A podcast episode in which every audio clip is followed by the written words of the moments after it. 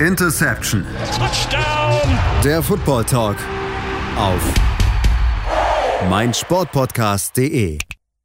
Interception der Football Talk auf meinsportpodcast.de. Ja, die NFL-Saison, die kommt in unaufhaltbaren Schritten immer näher. Diese beginnt nämlich am 10. September mit einem äh, direkten Kracher zum Anfang sozusagen. Und zwar treffen die Houston Texans auf die Kansas City Chiefs. Und ähm, natürlich müssen wir uns auch mal so langsam mit der kommenden Saison beschäftigen.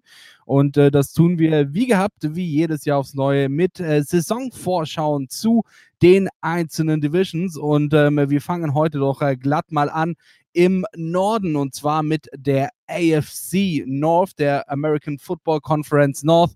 Und ähm, da haben wir tatsächlich einige interessante Teams mit dabei: die Baltimore Ravens, die Pittsburgh Steelers, die Cleveland Browns und die Cincinnati Bengals. Und ähm, ja, heute mit mir dabei bei dieser Ausgabe Interception Football Talk sind der Florian Schmidt und der Stefan Reichel. Ich grüße euch.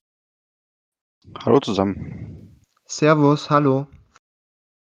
Ich bin natürlich wie gehabt der Patrick Rebin und ich würde mal sagen, wir starten gleich mal frisch rein ähm, und äh, schauen uns doch mal die einzelnen Teams in dieser Division, in dieser AFC North äh, so an. Und ich würde mal sagen, wir fangen an mit dem schlechtesten Team der AFC North aus der letzten Saison. Ein Rekord von 2 äh, und 14, 1 und 5 in der Division hat am Ende dann für den First Overall Pick gereicht. Die Rede ist natürlich hier von den Cincinnati Bengals. Und ähm, ja, die Cincinnati Bengals, ich habe es gerade eben schon äh, gespoilert, sozusagen. Ich habe es gerade eben schon gespoilert.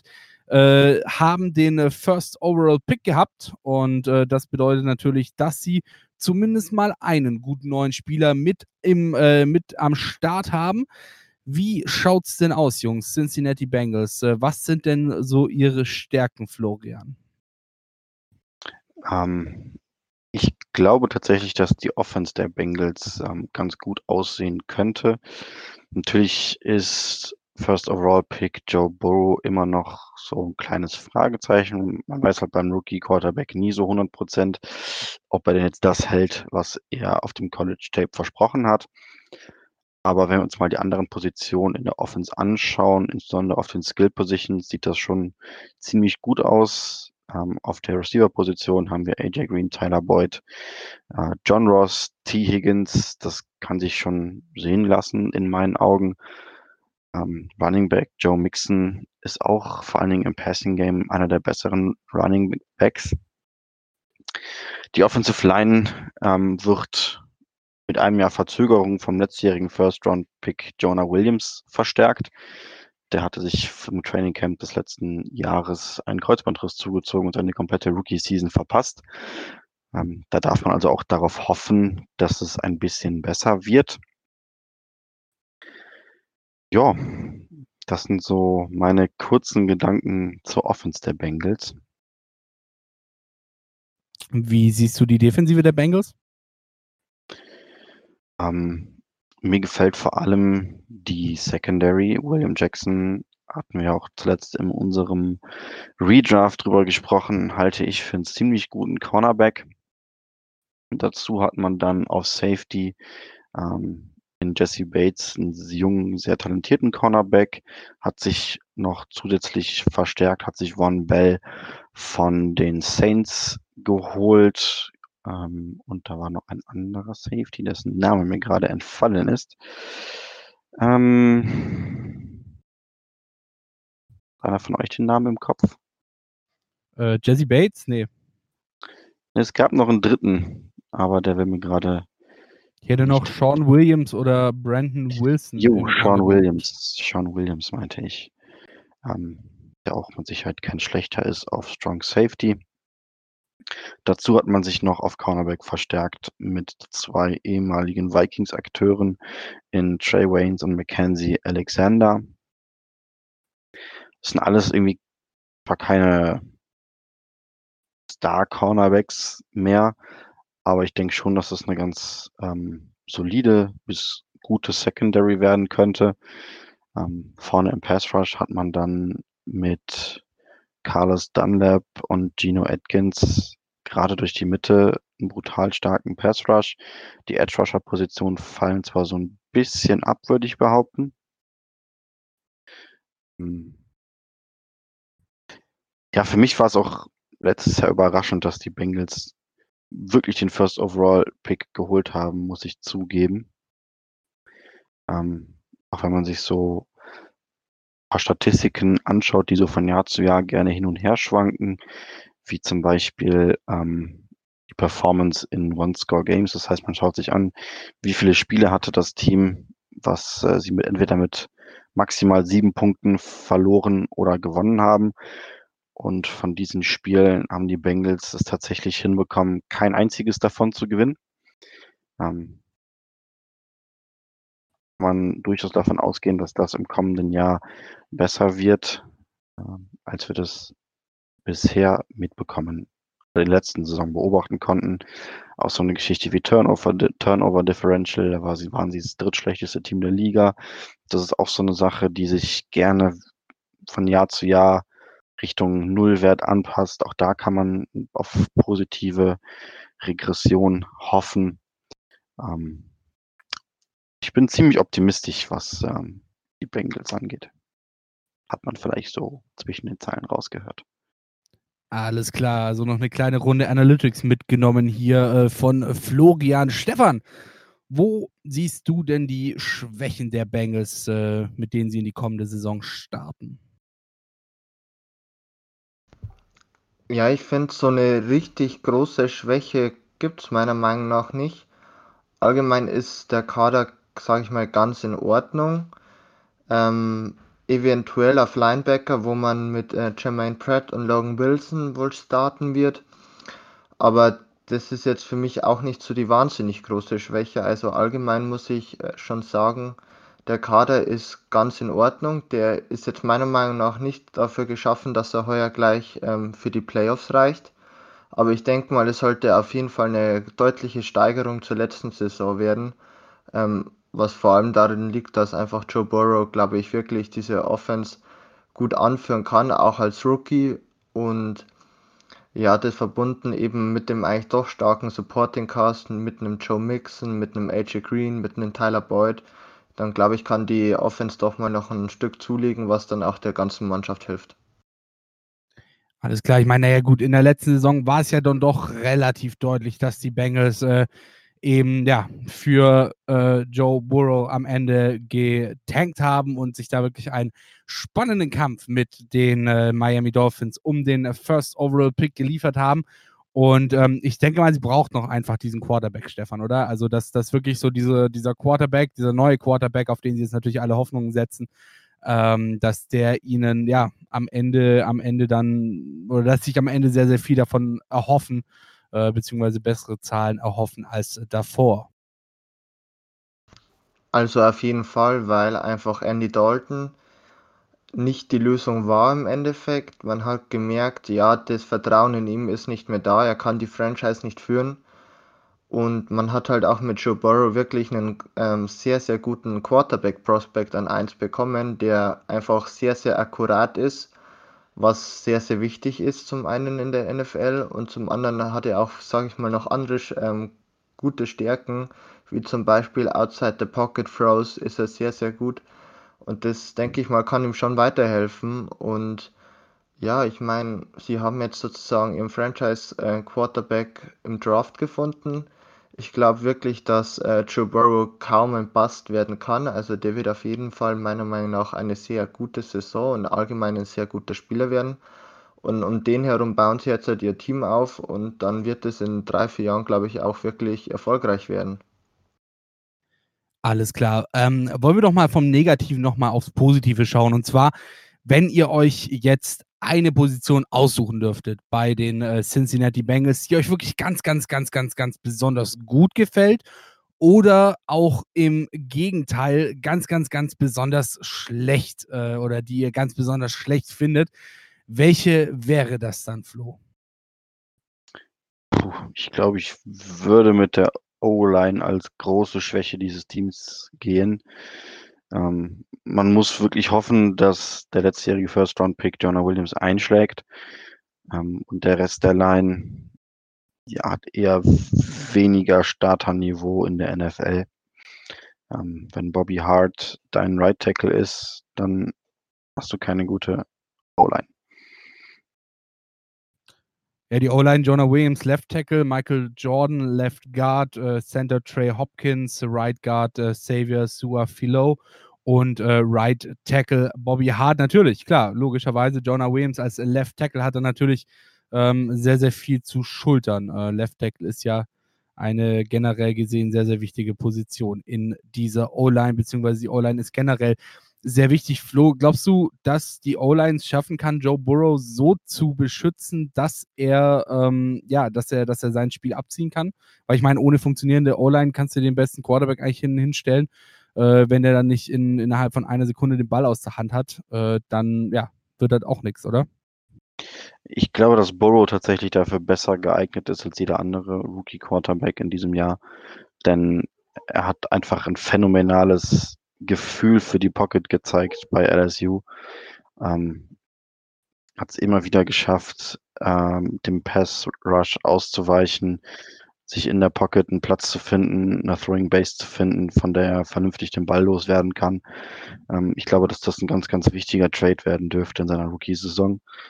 Und ja, für die Zukunft müssen die Bengals auf jeden Fall schauen, dass sie da ähm, ordentlich investieren, dass sie zumindest einen zweiten guten ähm, Tackle dazu bekommen, dass die Edges sauber gehalten werden. Ähm, ja, wenn es einer der Rookie Quarterbacks schaffen kann, dann Joe Burrow. Alles klar. Stefan, ähm, dein, äh, dein Pick für den super, super, super gute oder die super, super, super gute Position oder die super, super, super schlechte Position? Also ich würde direkt sagen, dass die Wide Receiver die beste Position Group bei den Bengals ist. Klar, ein AJ Green kommt jetzt aus, den, aus einer Verletzung zurück, aber ich denke, dass der einfach wieder sehr produktiv sein kann. Hatte ja die Jahre davor auch gezeigt. Ein Tyler Boyd hat ihn wirklich letztes Jahr auch sehr, sehr gut ersetzt und ist für mich wirklich ein gestandener Nummer 2 Receiver. Und man hat halt noch als Rookie einen T. Higgins, der denke ich auch ähm, das Potenzial hat, ein guter Wide Receiver allgemein zu werden in der NFL und dahinter hat man halt dann noch so Optionen wie zum Beispiel einen Deep Threat in einem John Ross und ja, das ist für mich eigentlich so die tiefste Position, ähm, die sie im Roster haben. Und ja, Schwäche habe ich eigentlich eh schon angesprochen, ist für mich so ein bisschen der Linebacker-Core. Aber da es Flo angesprochen hat, sehe ich es bei der O-Line auch ähm, sehr ähnlich. Wenn Jonah Williams wirklich nicht einschlägt, dann schaut es ganz, ganz duster aus da. Alles klar, dann war's das mal mit den Cincinnati Bengals für die kommende Saison.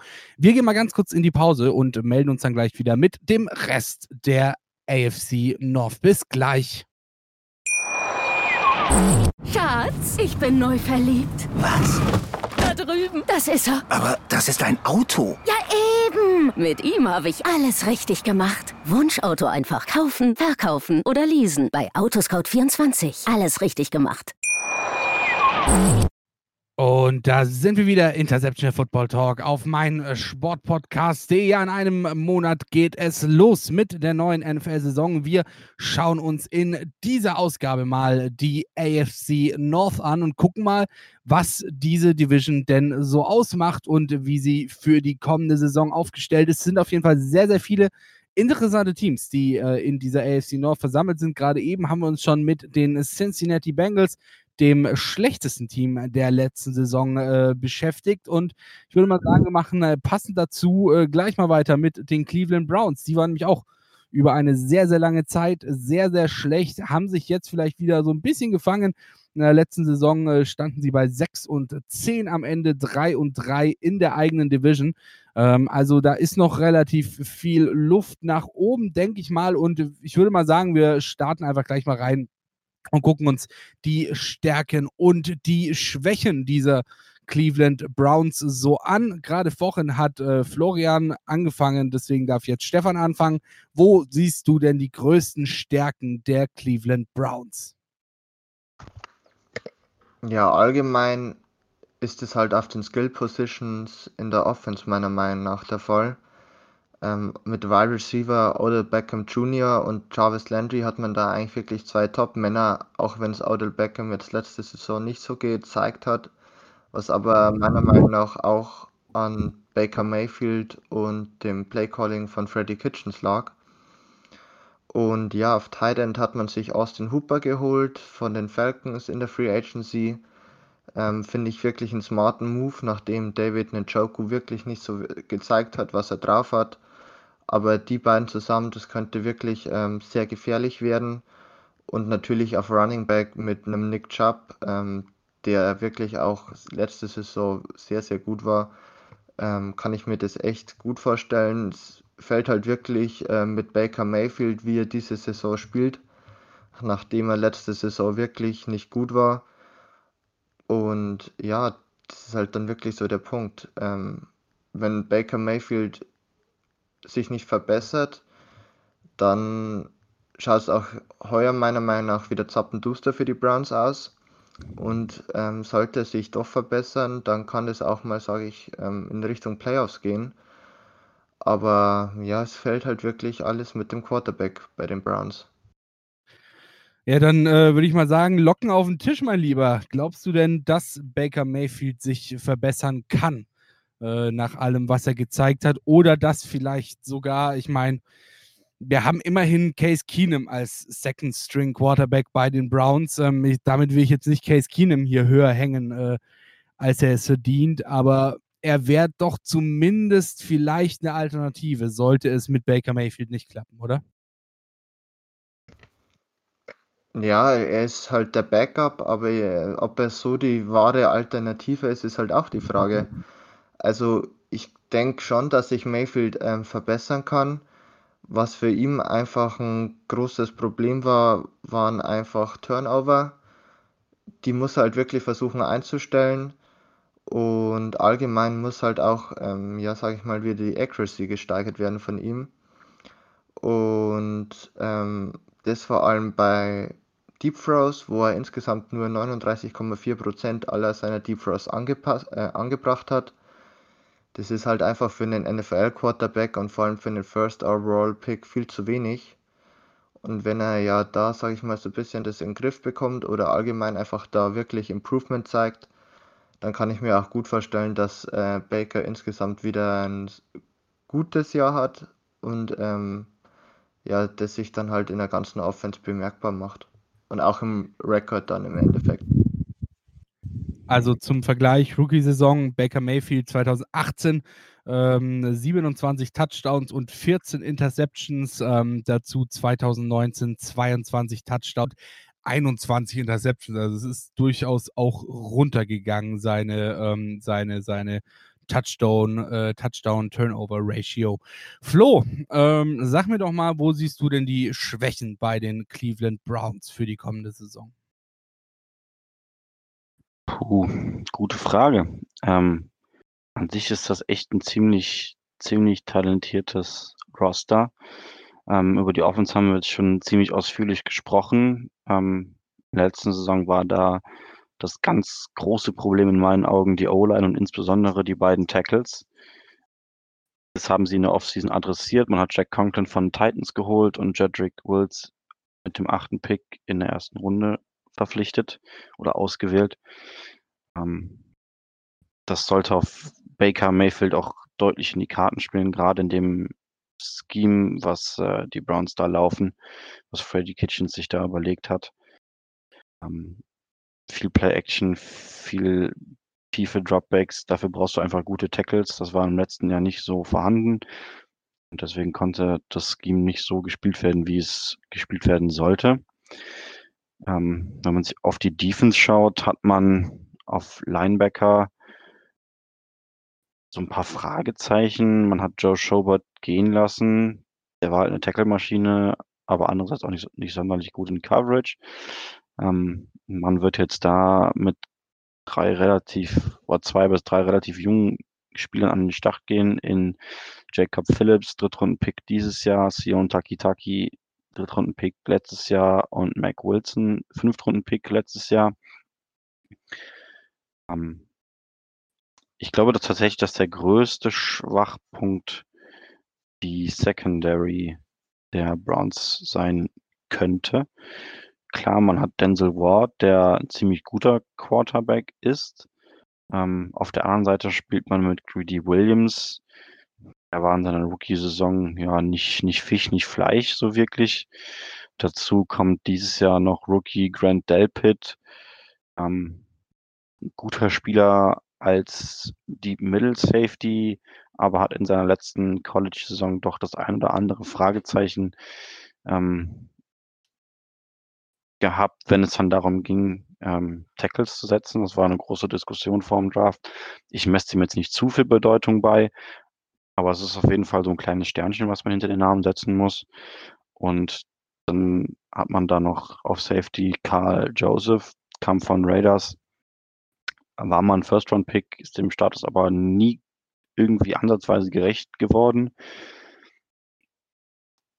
Finde ich mutig, den als Starter einzuplanen. Und dann bleibt noch die Frage, ja gut, wer spielt denn im Slot?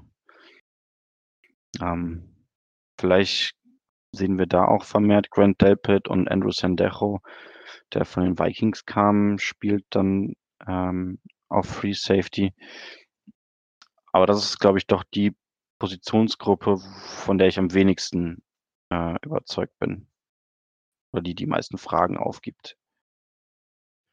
Wir haben ja grade eben schon oder ich habe grade eben schon mit Stefan 'n bisschen über, ähm, Baker Mayfield gequatscht und, äh, habe auch mal so 'n bisschen seine seine Stats dazu rangezogen. Wie siehst du denn Baker Mayfield? Kann Baker Mayfield wirklich der der Savior sein, für den er vielleicht auch von den Browns damals geholt wurde und die Browns auch in die Playoffs führen?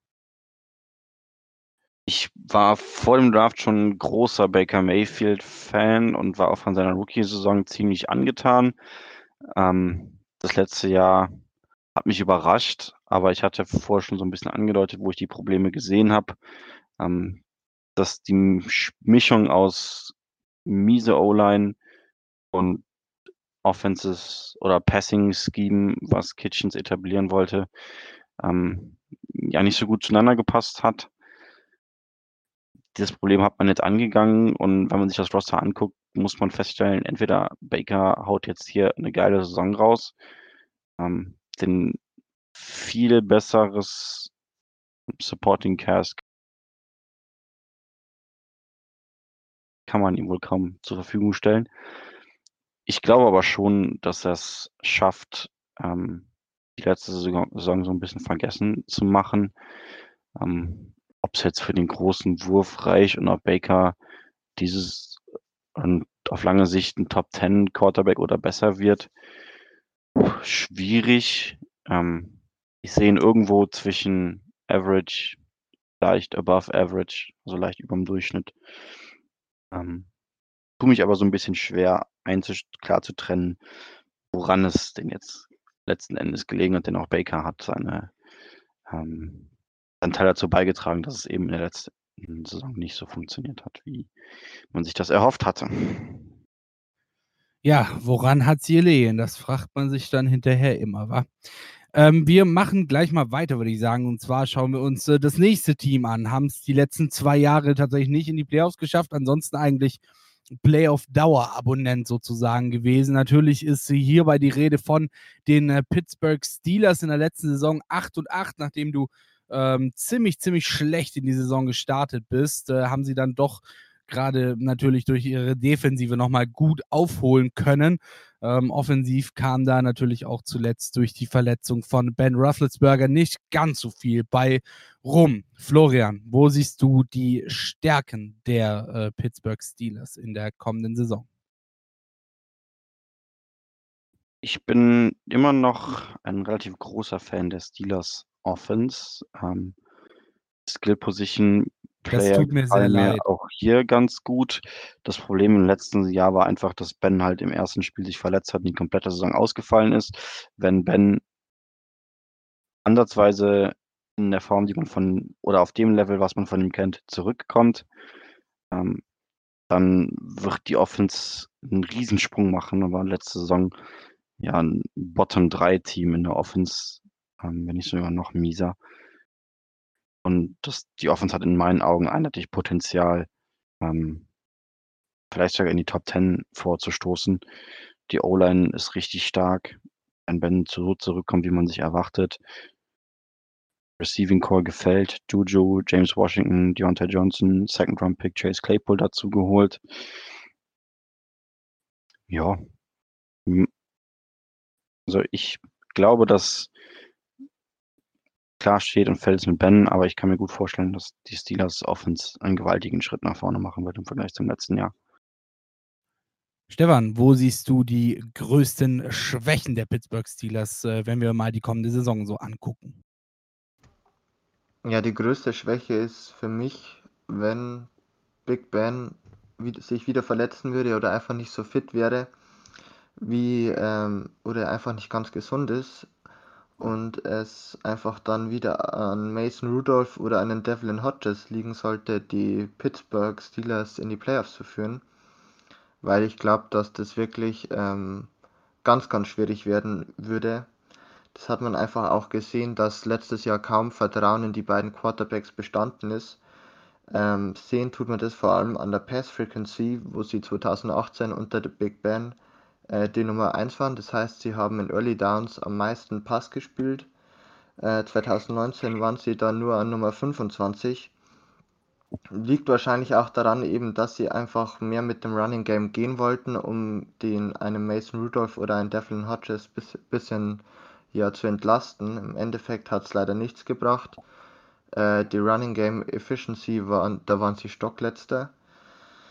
Und ja, somit, wenn Big Ben nicht sozusagen der Heilsbringer nächste Saison wird, dann ähm, schaut es halt in der Offense wieder zappenduster aus und die Defense muss es im Endeffekt richten.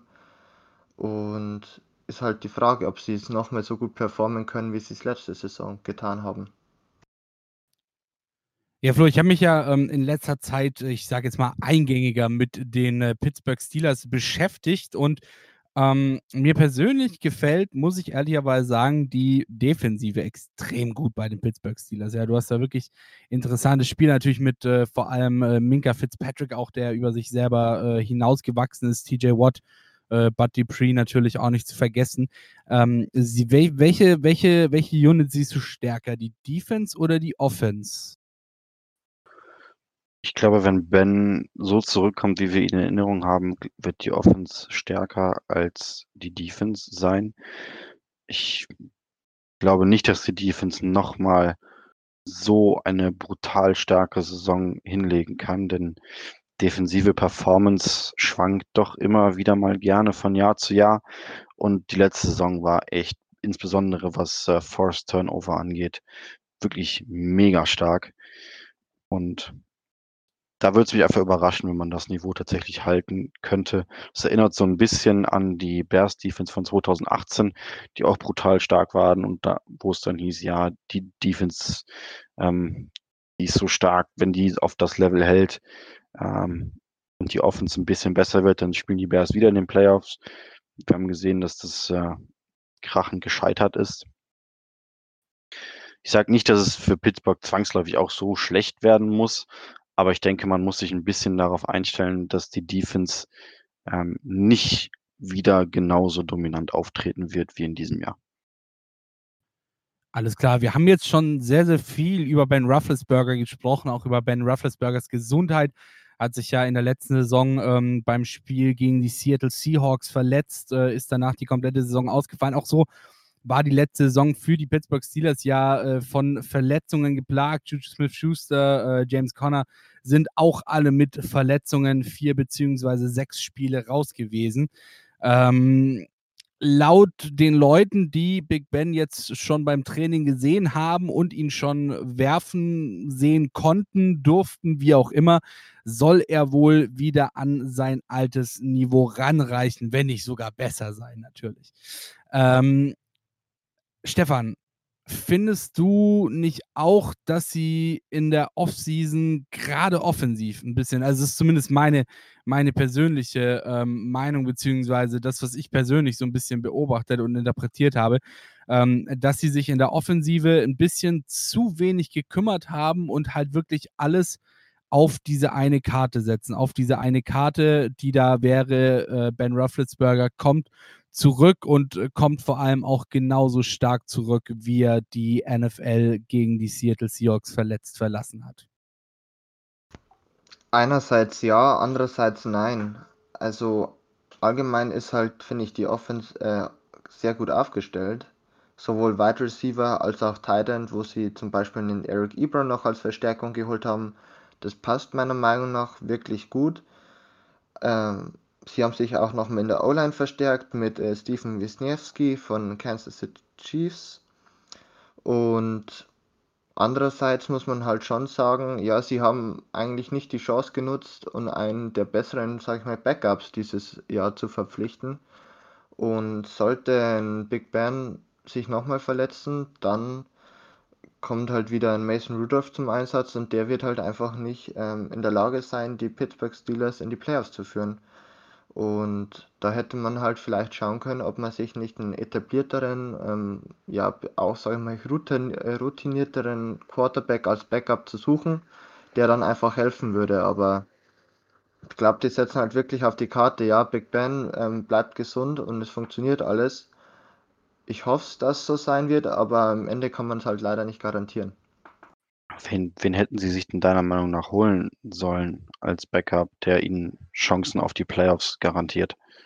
Also garantieren ist natürlich so immer die Sache, aber ich finde zum Beispiel Andy Dalton, klar ist jetzt natürlich Division Rival, aber im Endeffekt hätte es meiner Meinung nach schon gut gepasst, auch vom ganzen Scheme her das hätte mir jetzt besser gefallen, wie es im Endeffekt Mason Rudolph jetzt wäre, aber ja. Aber Andy Dalton hat sein Team letztes Jahr zu einem 2-14-Rekord geführt. Also ich weiß nicht. Also ich bin halt der Meinung, dass wenn dein Starting Quarterback ausfällt, bist du am Arsch. Egal, wen du als Backup hast. So diese Carsten Wentz, Nick Foles Story, das ist halt irgendwie eine einmalige Nummer gewesen. Ich glaube nicht, dass sowas reproduzierbar ist.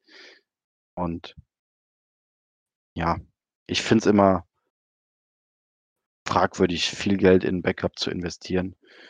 Ähm, also was ich da der halt dann doch schlechter ist als dein Starter, logischerweise. Ich wollte jetzt damit nicht unbedingt sagen, dass der Backup dann sozusagen der Heilsbringer ist dann für die Steelers. Aber ich glaube, dass sie mit anderen ähm, Quarterback-Backups eine bessere Chance hätten, noch Spiele zu gewinnen, als sie es mit Mason Rudolph tun würden. Und ja, das wäre halt so mein Punkt dazu.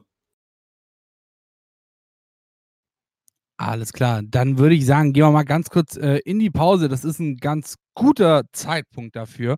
Und äh, hören uns dann gleich wieder hier bei Interception der Football Talk auf mein Sportpodcast. Bis gleich. Schatz, ich bin neu verliebt. Was? Da drüben. Das ist er. Aber das ist ein Auto. Ja, eben. Mit ihm habe ich alles richtig gemacht. Wunschauto einfach kaufen, verkaufen oder leasen. Bei Autoscout24. Alles richtig gemacht. Interception der Football Talk auf mein Sportpodcast.de. Ja, wir sind äh, diese Woche oder diese Ausgabe mit der AFC North beschäftigt. Äh, interessante Teams, die da mit dabei sind. Äh, Cincinnati Bengals, Cleveland Browns äh, und Pittsburgh Steelers haben wir bisher schon besprochen. Jetzt wollen wir uns natürlich mal dem Division Primus zuwenden. Ja, das sind äh, in diesem Fall bei der AFC North äh, die Baltimore Ravens und die letzte Saison mit 14 äh, und 2 abgeschlossen, auch einen äh, wirklich starken 5 und 1 Record in ihrer Division gehalten. Und ähm, die gehen doch eigentlich ganz gut in die Saison, oder Stefan? Wo siehst du die Stärken der Baltimore Ravens, wenn wir uns mal das Roster für die kommende Saison anschauen? Also für mich die größte Stärke im Roster ist auf jeden Fall die Secondary angefangen bei den Cornern über Marlon Humphrey, Marcus Peters und Slot Corner Tevin Young, aber auch auf Safety mit Earl Thomas ist man wirklich gut aufgestellt, meiner Meinung nach. Hat sich auch gezeigt, indem man die viertbeste Pass Defending Efficiency hatte letzte Saison. Und ja, das ist halt wirklich, glaube ich, auch das, worauf sich ähm, die Baltimore Defense nächstes Jahr so ein bisschen aus, äh, beruft Einfach, dass man wirklich den Pass sehr, sehr gut verteidigen kann. Und man versucht halt jetzt mit den neuen Linebackern Patrick Green und Malik Harrison noch so ein bisschen die Run-Defense auf ähm, zu verbessern. Und dann, glaube ich, wird die ähm, Defense noch mal ein bisschen dominanter, wie sie letzte Saison eh schon war im Endeffekt.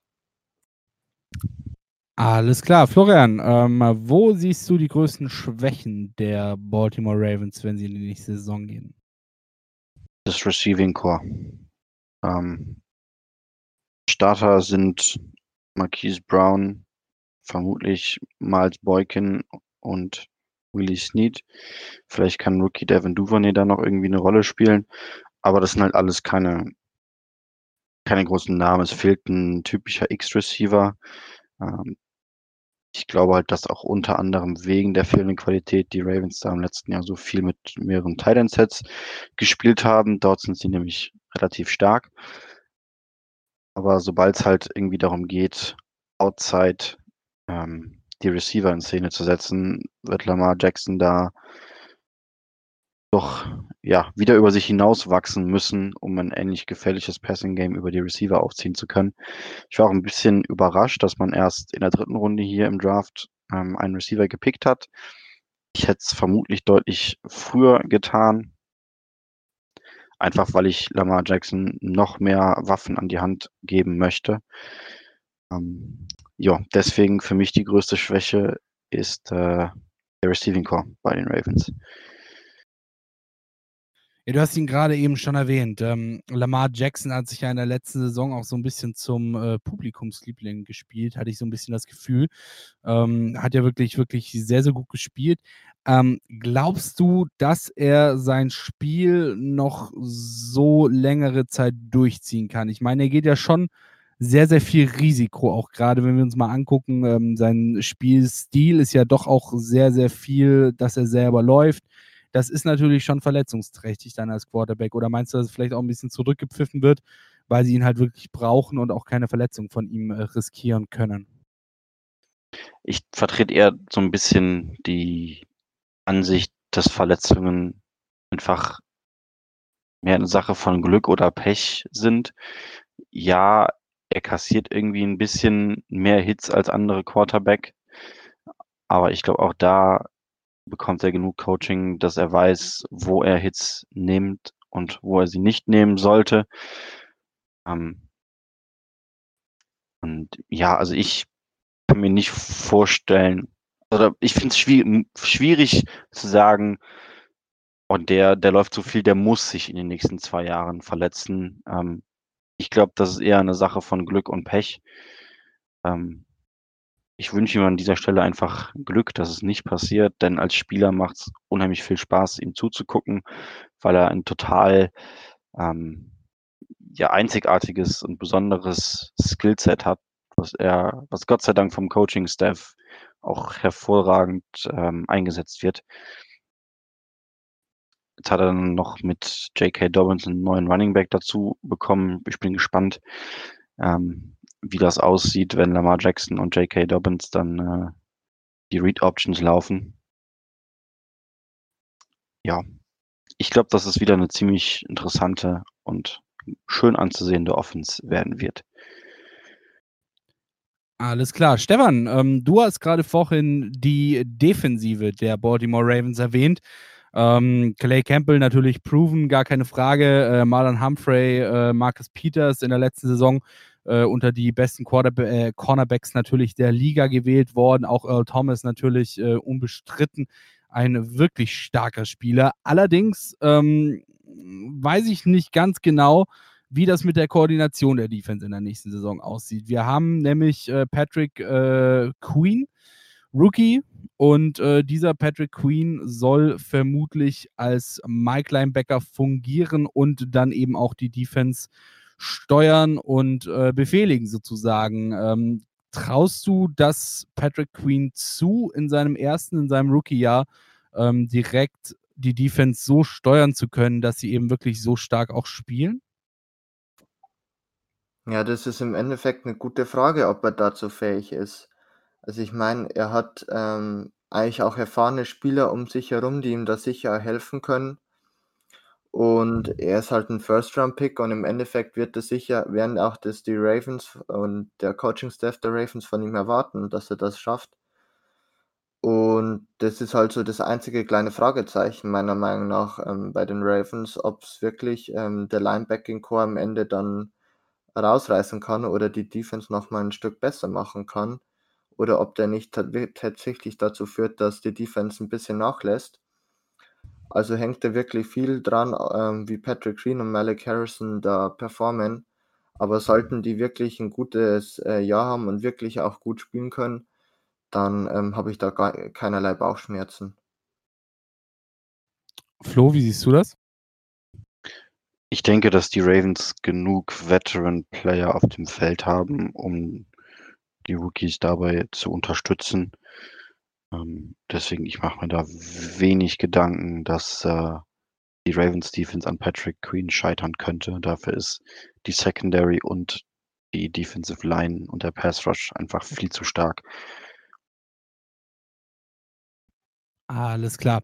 Ja, jetzt haben wir einzeln die Teams durchgenommen und äh, so ziemlich alles über die jeweiligen Teams auch gehört. Jetzt ist natürlich dann auch so ein bisschen an der Zeit, mal Predictions rauszuhauen. Es ist natürlich alles sehr, sehr bold. Wir sind vor der Saison, es ist noch nicht ein Spiel gespielt, es gibt keine äh, Preseason in dieser Saison. Ähm, die Spieler werden also auch so ein bisschen ins kalte Wasser geschmissen, vor allem natürlich auch die Rookies. Ähm, wie seht ihr denn die Division? Wer ist für euch äh, Top-Kandidat für den Nummer 1-Platz und somit den Playoff-Platz? Und äh, wer glaubt ihr, könnte eventuell sogar noch über eine Wildcard reinrutschen in die Playoffs, Stefan? Also Top-Kandidat sind für mich ganz klar die Baltimore Ravens.